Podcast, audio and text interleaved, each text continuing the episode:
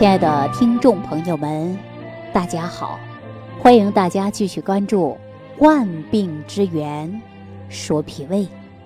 我记得大约在十多年前，那会儿呢，我们食疗研究院呐还没有成立呢。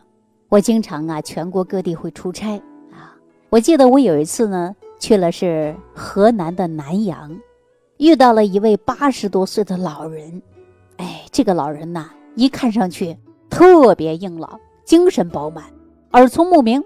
然后呢，我就情不自禁的啊跟他聊天，向他讨教养生的秘诀。可是老人呢，笑着说了：“哎，没啥秘诀，人呢只要能吃能喝能睡，身体呀就健康了。”他的家人告诉我呀，老爷子以前呢是工厂里的工人，那个时候啊。工作量很大，人呐也能吃能喝的，但是自从啊六十岁退休以后啊，这个胃口啊就没有以前那么好了，身体呢随之而来的也就开始走下坡了。说人呐还变得越来越容易感冒了。后来呢，他无意当中啊就意识到了，说我上班那会很能吃饭呢，怎么最近没胃口了呢？他就恍然大悟。说自己如果说吃都不能吃了，那你说这个营养从哪儿来的？不是从食物来的吗？我们现在不缺吃了，不少穿了，吃什么都有了，为什么吃不下去了呢？感觉自己肯定是因为脾胃功能不好有直接的关系。于是呢，这老爷子啊也特别注重的就是养生，每一天呢他都跟老朋友啊去锻炼身体，有时候呢还呀自己呢看一些古书。其中呢，他就看到了健脾的食疗方。这个健脾的食疗方啊，就是我以前给大家讲到的五行健脾散。他呢也通过了这个千年的古方啊，就是五行健脾散这个食疗方法，他呢就开始学着制作。哎，万万没想到，他吃完以后啊，食欲有所增长了。可是呢，他就发现了，这人能吃啊，吸收好了，精神状态好啊，人呢。也有劲儿了，所以呢，这个老人呢就坚持吃，坚持吃，每天都吃。您看，这不都八十多岁了吗？身体还特别硬朗。按他说的话，就说能吃能喝能睡，嗨，这身体就健康。其实老人这句话呀很简单，但是呢，透露着十分重要的健康理念。所以说呀，民以食为天，但是呢，人之所以能活命，就是需要这些食物。不断的来重养，大家说这些食物是很多了，现在物质啊也比过去是丰富多了啊。还是那一句话，想吃就吃，想喝就喝，啊，要啥有啥了。我们这年代哪有说挨饿的了？没有了，对不对？可是我们《黄帝内经》当中就会给大家讲到了，讲呢说脾胃为仓廪之官，也就是说呀，这个脾胃是人体粮食的仓库的官员。负责组织提供人体食物营养的，他们呢就好比说人体的营养的源泉一样。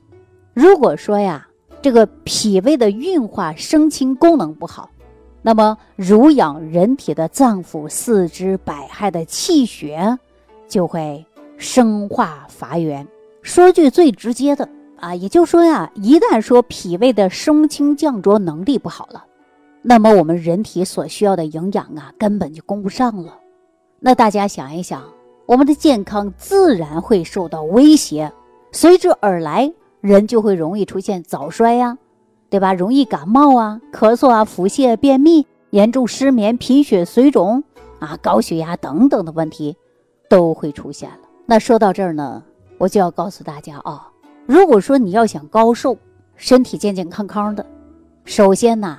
那就得能吃好喝好啊，身体呢才能强壮，才能延年益寿，对吧？那我们说吃好喝好的前提，还要注重的就是脾胃的保养，要保证人的这个粮仓功能啊正常发挥呀。你想一想，脾胃之间的关系是非常密切的，他们不但呢是共同工作，同时呢病理也是相互关联的。比如说。如果说胃的受纳腐熟水果以及降浊的功能失常了，那大家想一想，脾的功能啊也自然会受到影响。因此呢，在防治脾病或者是胃病之时啊，一定要注意的就是脾胃同养。那咱们不是说到脾胃病的时候，不仅仅是那些不想吃饭呐，经常啊排气呀、打嗝啊、肚子胀啊、啊便秘、腹泻、消化不良等等啊，不仅仅是这些，因为以往啊我们在日常生活当中呢，对脾胃的认识啊可能还不够。我呢曾经啊就遇到过这样的一些患者，啊，也许呢在你们身上啊也会有他这样的病，也许啊今天我给大家一说，大家可能会恍然大悟，对吧？其中啊有四十三岁的一位女性啊身体不太好，那么四十三岁的年龄啊看上去跟五十三没什么区别了。这位女士呢姓胡啊，而且呢名字起的非常好，叫胡美丽，看上去呢是。面色呀枯黄，特别容易呢，就是感染风寒。按他说呀，经常感冒啊，常年感冒了，多年以来呢，一直啊还有流鼻血的毛病。因为啊，气血是维持人体生命健康的物质基础。那你说经常流鼻血，是不是就等于身体有个漏洞啊？那维持健康的物质在不停的外泄，那你说他的身体必然就会出现问题。对吧？出现什么问题就会越来越差吧。不过呢，导致啊出鼻血的原因有很多，是不是啊？为什么流鼻血呀？除了外伤啊，鼻孔内的毛细血管受损破裂，它会流鼻血。还有呢，血管脆弱啊，还有呢，体内脏腑有关的，尤其是脾脏。脾不但呢和胃啊能够一起生化濡养人体的气血，同时呢，它还能像人体的血液啊司令官一样。可以呢，统摄和控制人体里边的血液。中医讲啊，脾它是统血的啊，这一功能呢，早在古代就有阐述了。那比如说张仲景的《金匮要略》里边就会说到，五脏六腑之血全赖于脾气的统摄。在他看来呀，就是人体的五脏六腑的血液都要依靠脾气的统摄。那也就是说，我们从这句话当中呢，就可以看得出，脾之所以能统血，主要是依靠脾气的力量。因为脾气呀有生举的特征，啊，也就是生举的特性。脾气呢足以生举和统血，包括呢摄血，使呢在于经脉当中啊，它能正常的循环和运行，才能濡养我们身体的组织，对吧？而表现出来的是一种健康的状态，但是如果脾这个统血的司令官出了问题，哈，比如说气虚的话，就像人呐生了病不能正常工作一样，统血这一功能啊就会失职了，啊，因此呢，这个气呀它不顾血了，则血呢不能循经啊，那也就当然呢脱离了经脉的这个通道，相当于人体呀其他的部位来说就是。鼻腔里的毛细血管最为脆弱了，同时呢，皮肤也是最薄，所以那些离经的血液啊，就会呢渗溢于鼻中，导致呢出现流鼻血的现象。那我们人的身体里里外外呀，浑身上下都布满了许多大大小小的经络和血脉。虽然呢脾能生化气血，但是呢脾气乃是只是。一身之气的一部分，对吧？人的一身正气充足了，那脾气自然就会充盛。那反过来说呢？如果说脾气健运，那一身正气啊，自然而然的也不会出现虚，对不对？那如果说脾虚气不统血，对吧？那出鼻血呢，只是一种病症。当出现了牙龈出血呀、皮肤下出血呀，或者便血呀。对吧？久而久之啊，就会出现贫血啊，贫血呢，自然而然就会光顾你。大家说你化生的气血本身就不足啊，统血的能力又出现了虚，那你能不贫血吗？对不对？贫血呢是对身体有极大危害的。那大家说，不想出现贫血啊，也不想出现呢这个牙龈出血等等。我们说要想身体没有血液流失和漏洞。我们应该怎么办呢？那就是预防外因，还要特别加强的就是保护我们的脾胃。中医讲到的是脾土，因为它是后天之本嘛。你只有后天之本的脾胃好了，化生气血足了，别出现的是虚症，那您就固摄能力也好，而且呢，防止血液的流失。大家说是不是啊？你想脾胃重不重要？那还有一位呢，是四十八岁的吴先生啊，他是我们食疗研究院刚成立的时候我接待的，呃，一位老胃病的朋友哈。之所以说，在胃病之前呢，我加一个老字，为什么加个老字啊？大家都知道是老胃病，老胃病嘛，老病号，老病号，就时间长了，而且呢是反反复复的。按他一句话就说呀，这个病太难治了啊，治了六年都没治好。哎呀，想一想啊，这老胃病真的是遭罪了，是吧？病史就有六年了，其中表现的是什么呢？就是上腹啊不适应，总是呢胀，隐隐的作痛，还有呢烧灼感。尤其呢，吃完饭之后啊，这肚子里边就不舒服了，哎，特别胀啊，胀得不行，十分严重。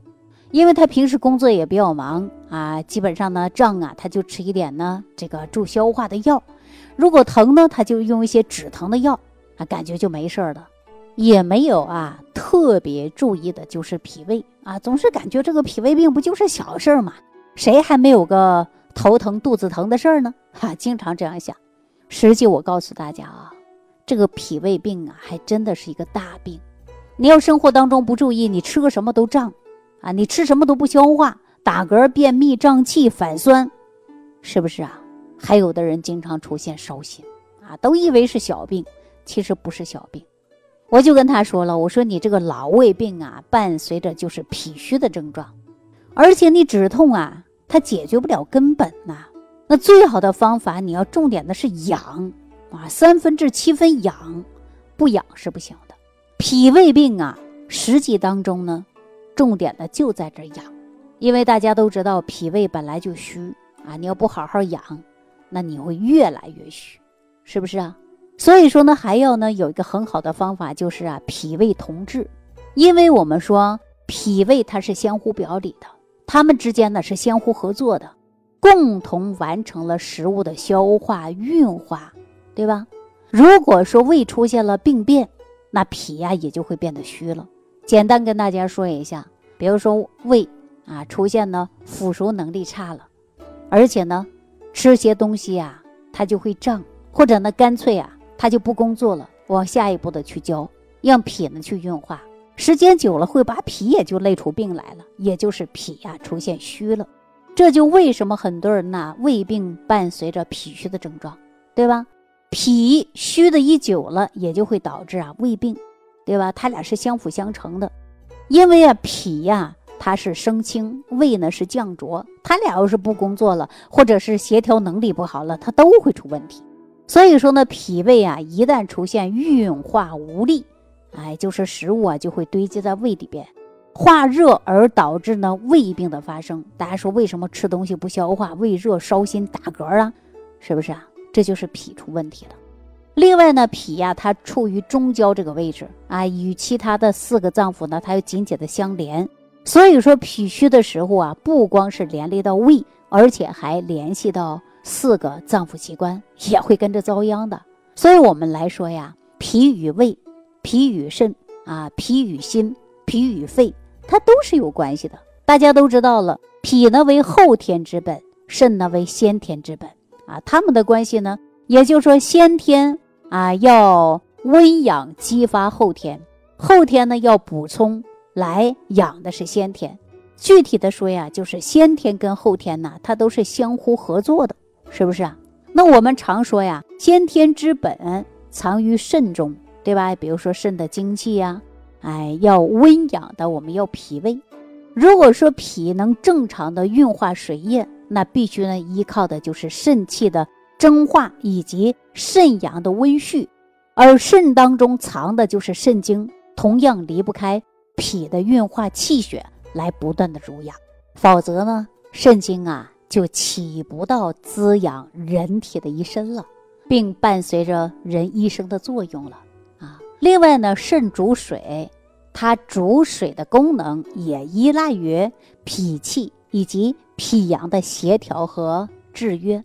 这就是五行养生理论当中常常给大家讲到的脾能治水啊。总而言之吧，也就是说呀，脾健则肾健啊，肾精肾气充足了，也就是充旺了，那身体啊就会健健康康。如果说脾虚啊，则肾气呢充养啊乏源，也就是说啊濡养不够，那从而呢就会导致啊肾精亏虚啊肾气不足。啊，让我们人呐就会出现呢耳鸣啊、脱发呀、早衰呀、牙齿松动啊，还有一些健忘、水肿、盗汗啊。那么男性呢就会出现遗精啊、早泄、阳痿；女人呢也容易出现的就是月经不调，甚至呢还有闭经的现象。哈，说到了我们这个肾呢，它是主水的，但是脾呢还有一个可以调水脏的器官，它也是非常密切的。啊，这是哪个器官呢？告诉大家，就是肺。因为啊，肺在五脏当中啊，我们会数到的呢是金，啊，所以说呢，它有一个特点，哪个特点呢？就是喜润，啊，不喜欢干燥。你看人呢，又干燥以后呢，这个咳嗽哈不舒服。那濡养肺的水液从哪儿来的呀？这就是中医讲到的土生金啊。什么叫土生金呢？就是脾土。啊，脾土就是脾胃嘛，生津讲的就是肺，也就是说呀，脾土可以滋养的肺经，那对于肺的健康功能啊，也是发挥着最重要的作用。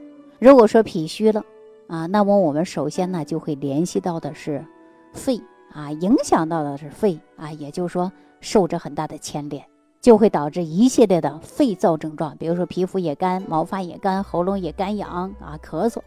所以我们在出现了这些现象啊，也知道了啊，不仅是肺的问题，它是跟脾呀也是有关系的。另外呢，我们中医当中啊还讲到，啊说肝主疏泄和藏血，疏泄功能正常的，那脾运化正常的基本保障，它的藏血必须依赖的就是脾的功能正常发挥，因为呀，脾与胃同为气血生化之源，那。脾气健旺，那气血生化有源，肝中能藏血，得到很大的濡养，也有利于肝气疏泄发挥的功能。如果说脾虚不能生化气血，统摄血液，那么肝脏血液不足，肝功能不能正常发挥，疏泄不畅，也会容易出现肝虚啊，或者是肝脾两虚的病症。比如说，我们有的人呢会这个消化不好啊，胃胀啊，肝区疼痛啊，眼睛红肿啊，干涩呀，视力下降啊。其中最典型的问题就是，当你生气以后，哈，气得你啊，这个不想吃饭。我们大家经常会说到，气就会怒，一怒呢就会伤哪儿啊？伤的是肝，对不对？那也就是说，一旦伤肝，肝木会克脾土，也容易出现的。就是消化不良啊、胀痛等等的问题，哈，这是说到了肝。那我们大家再想一想，说这个跟肝有关、跟肺有关了，那跟心有没有关系啊？实际当中，脾跟心也是有关系的。